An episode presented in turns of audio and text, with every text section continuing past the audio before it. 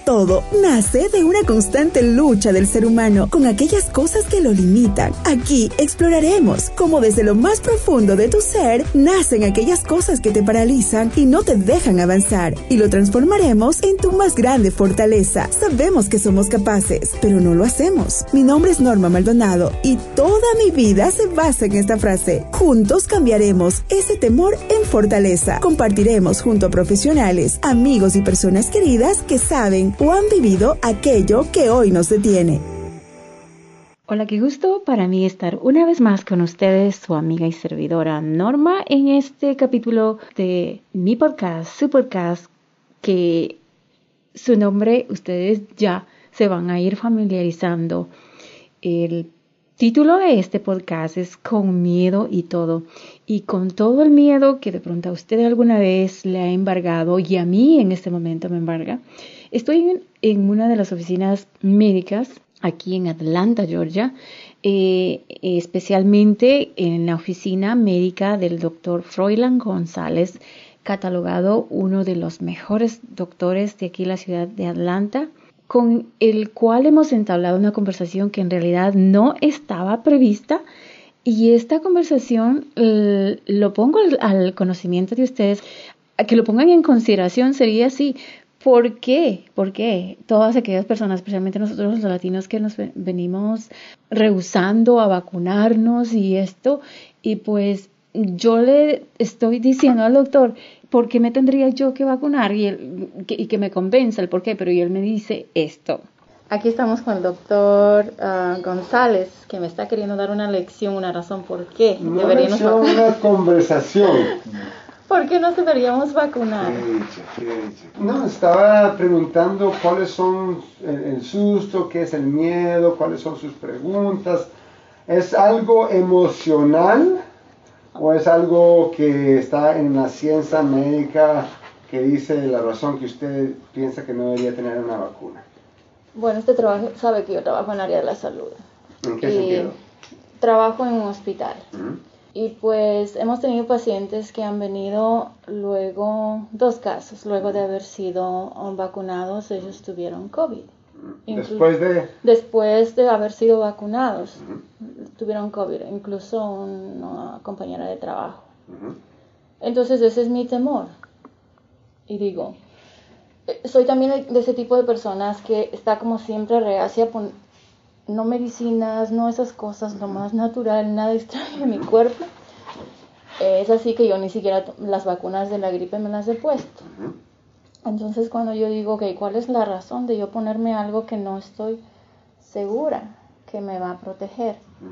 Primera cosa, cuando yo vi esa tarjeta de mi papá que dice primera dosis, segunda dosis, y estoy pensando, después van a ser más vacunas que yo voy a seguir poniéndome en mi cuerpo. Pero también está en mí la inquietud de que si esto lo van a poner obligatorio después, cosa que no estoy así como de acuerdo, más bien me gustaría que sea por salud. Bueno, ciertas cosas. En la vacuna Pfizer lo protege un 95%. ¿Qué significa eso? No es 100%. Entonces, ahí van a ver una persona aquí, una persona allá, que le va a dar COVID después de haberse vacunado. Porque nada es 100%. Si usted quiere la perfección, solo existe en el cielo con Dios. Porque en la vida humana no hay perfección, en nada. Este, si usted dice, yo tengo una compañera que tuvo una reacción mala, eso solo ve una parte muy microscópica de, la panorama entera. Es como decir, miras qué miedo. Me di cuenta el otro día que alguien tuvo un accidente de carro. No voy a nunca manejar más. Eso es, no es realmente científicamente este, lo, correcto en la, en la manera de pensar, porque siempre van a haber casos de cosas que a uno eh, tienen efectos secundarios. Había un muchachito que se murió por comerse un maní. Tuvo una alergia terrible. Eso significa que nunca debe tomarse eh, la, manteca de maní para todos los chiquitos del mundo. Es imposible. Una abeja mató a un chiquito porque tuvo una, una reacción alérgica. ¿Eso significa que tenemos que matar todas las abejas del mundo? No, nunca tendríamos cultivos.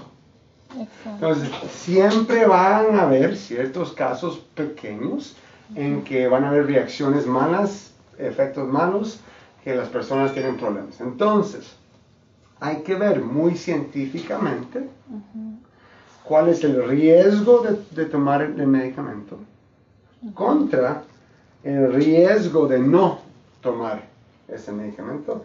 Y le voy a enseñar algo que este, eh, la gente está hablando mucho de coágulos. Y quiero que usted vea este, como en una mejor razón. La gente dice, no voy a tomarme esa vacuna porque causa coágulos. ¿Verdad? Eh, perdón, vamos a ver aquí dónde está esto. Aquí el, doctor González está buscando con, con una eh, en su teléfono información para como um, ¿cómo se dice? Respaldar lo que él está diciendo como médico, yo le creo, le entiendo. Esto es el riesgo de tener una trombosis cuando uno se toma la vacuna.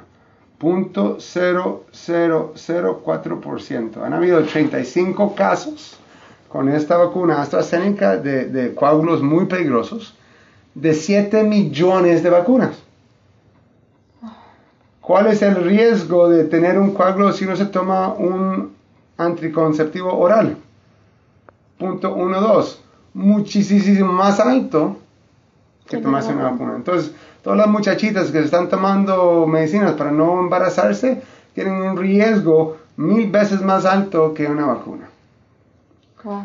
El riesgo de tener un coágulo si uno fuma. ¿Cuánta gente usted conoce en Ecuador que fuma? O en Estados Unidos. Punto 1.8% de todas las personas que fuman.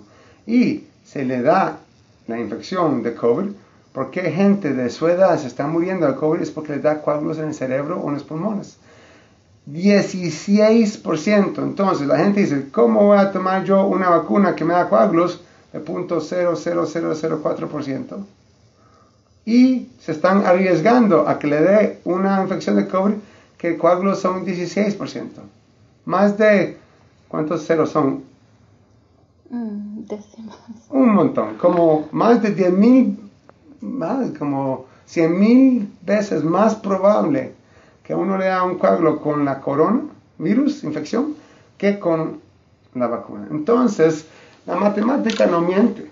La matemática no tiene eh, política, la matemática no tiene 2 eh, eh, más 2 son 4. Esos son los números, sin ninguna persona manipulándolo. Entonces hay que ver el riesgo de lo que uno va a hacer contra el riesgo de no hacerlo. Porque el no tomar la vacuna también hay un riesgo. A usted le va a dar corona algún día. Es demasiado infecciosa. Próximo mes, puede ser el próximo año, puede ser el próximo tres meses. Algún día usted va a verse con la corona. Tal vez ni lo siente. Tal vez ni siquiera le dé ninguna reacción pero es muy posible que tal vez tenga una infección fea o hasta muy terrible que vaya al hospital.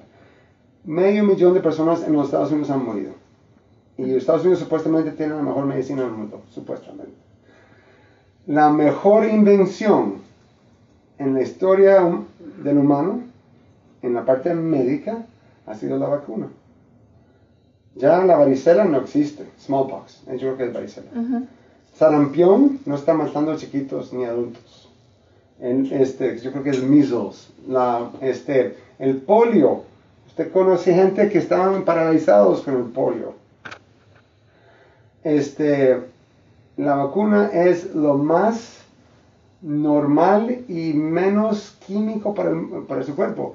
Si usted dice, a mí me gustan las cosas orgánicas, no me gustan los químicos, no me gustan las cosas que no son lo, lo, único que le estamos haciendo a usted es enseñándole al cuerpo suyo a batallar la infección mejor.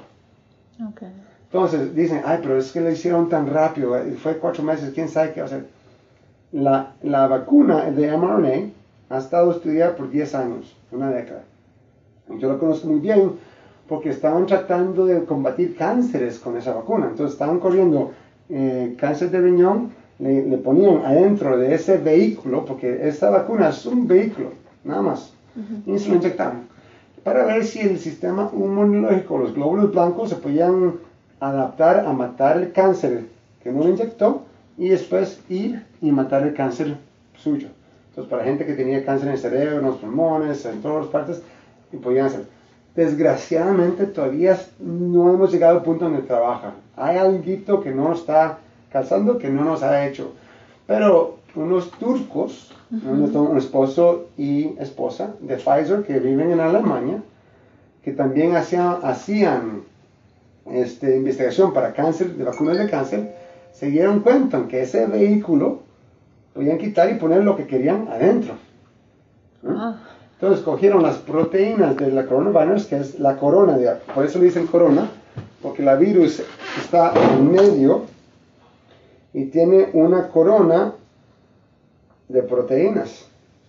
Mm. Entonces ellos cogieron esta parte solamente, la pusieron en el vehículo que ya estaría formado por 10 años y lo conocen muy bien, y eso es la, la Pfizer. Y la Moderna es casi idéntica. Solo diferente. Uno es un Honda, el otro es un Toyota, otro es un Chevy, otro es un Ford. Misma vara, misma cosa. El Johnson Johnson es completamente diferente. Okay. okay. Entonces, cuando, cuando, cuando ponen eso y le inyectan en su brazo, el cuerpo inmunológico reconoce esa proteína y hace un anticuerpo. Entonces, cuando usted ve la corona en, la boca, en la nariz, ¿eh? eso hace una reacción inmunológica que usted ya sabe cómo combatir. Entonces, el cuerpo dura minutos en matar ese virus en vez de tres o cuatro días. Y ya, para tres o cuatro días ya la infección está mucho más adelantada y usted puede dársela a otras personas que tal vez son el 5% que la vacuna no les ayudó. Entonces, es la cosa más, es la medicina más natural que tenemos, no es un químico artificial, nosotros nada más le estamos enseñando a su cuerpo. El riesgo de no tomarse la vacuna es súper, súper, súper, súper más peligroso que el riesgo de la vacuna. ¿Que la vacuna tiene riesgo? Por supuesto. Sí. Usted, usted acaba de explicar el ejemplo este, ¿no? Del automóvil y gente que maneja su carro también tiene riesgos, cosa que es cierto. Todo en el mundo, mira, si yo camino en una tormenta me puede caer un rayo. Si me voy a nadar en una poza en Costa Rica, puede haber un gato, ahí hay gatos y cocodrilos, ¿verdad? Me puedo, un muchacho que yo conozco andaba en bicicleta todos los días, súper, súper sano, le atropelló un carro que este mundo es peligroso. Pero ¿por qué no armarse a su propio cuerpo con las defensas para poder combatir esas cosas? Y hay mucha, mucha, ahora por este último, no sé cuál es su política y no me importa y no quiero hablar de eso, pero este último presidente como que echó dudas a cosas que es son ciertas científicamente. Él decía, ah, eso no es una mentira y, las cosas, los datos son los datos. La matemática es matemática, la ciencia es la ciencia. Si uno es negro, blanco, oriental, asiático, chiquito, gordo, blanco, la ciencia es ciencia. Y por eso es que se tiene que hacer muy cuidadosamente para guardar eso. Porque yo le quité el riñón a él ¿Por qué? Porque yo tenía un montón de ciencia que me dijo que si no le quitaba el riñón, le iba a ir peor que si le quitaba el riñón. Eso no era decisión mía. Yo estaba leyendo cosas médicas después de años de experiencia y científica.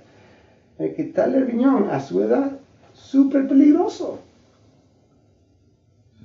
De todas las cosas que yo he hecho a él, una vacunita aquí es como una pulguita de riesgo comparado con el guion de cirugía que le hice él. Ustedes están escuchando eh, que no, un poquito nos salimos del tema de lo que es la, la, vacuna, es porque el doctor con el que estoy ahora mismo es catalogado uno de los eh, mejores doctores, eh, tiene cinco estrellas de calificación y pues eso es... Eh, un poco complicado, tuvo problemitas después. No darle un abrazo a mi hermana.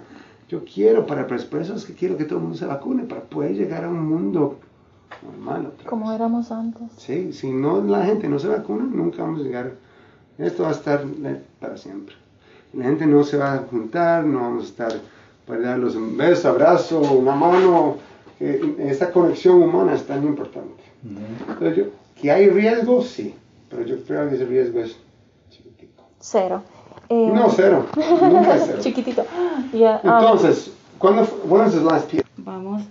Ok, vamos a concluir con el- eh, la lección que he tenido hoy, que el doctor González me acaba de esclarecer tantas dudas que he tenido y él pues aquí tiene la última palabra en- dentro del aspecto médico, eh, la ciencia, la experiencia y siendo uno de los mejores urólogos de aquí eh, de Atlanta, quiero concluir con un mensaje para, en especial nosotros los hispanos, miedosos como yo, como Norma. Bueno, lo que le estaba diciendo la señora, la señorita aquí, que es muy importante, el tener ansiedad es normal, es una emoción humana que no se debe tener, eh, detener de ser, porque está, es parte de nosotros. La cosa es, no, no deberíamos de ser prisioneros de esa ansiedad. Necesitamos hacer decisiones basadas en la verdad, los datos normales, la ciencia, algo que no sea político, que no sea por emoción, que no sea por miedo, sino por este, los datos reales de- del mundo. Y eso por eso quería hablar con ustedes. Yo soy urologo, cirujano de cáncer más que todo, pero la inmunología y la, la vida infecciosa eh, tenemos que detener para poder regresar al mundo que nosotros este, teníamos en el pasado, para regresar a una parte de vida donde se puede hacer las cosas que para nosotros son tan importantes. ¿En dónde está ubicado usted, doctor? Aquí estoy en Atlanta, Georgia, en Sandy Springs. Soy parte de un grupo de Georgia Urology, Urología de Georgia, en, eh, aquí en Atlanta. Muchas gracias. Esto ha sido todo. Esperamos que este capítulo haya sido de gran ayuda para ti y que la información que recibiste te lleve a ser mejor persona, mejor ser humano y a transformar este mundo en algo mejor. Nos vemos en un próximo capítulo. Con amor tu amiga de siempre, Norma Maldonado.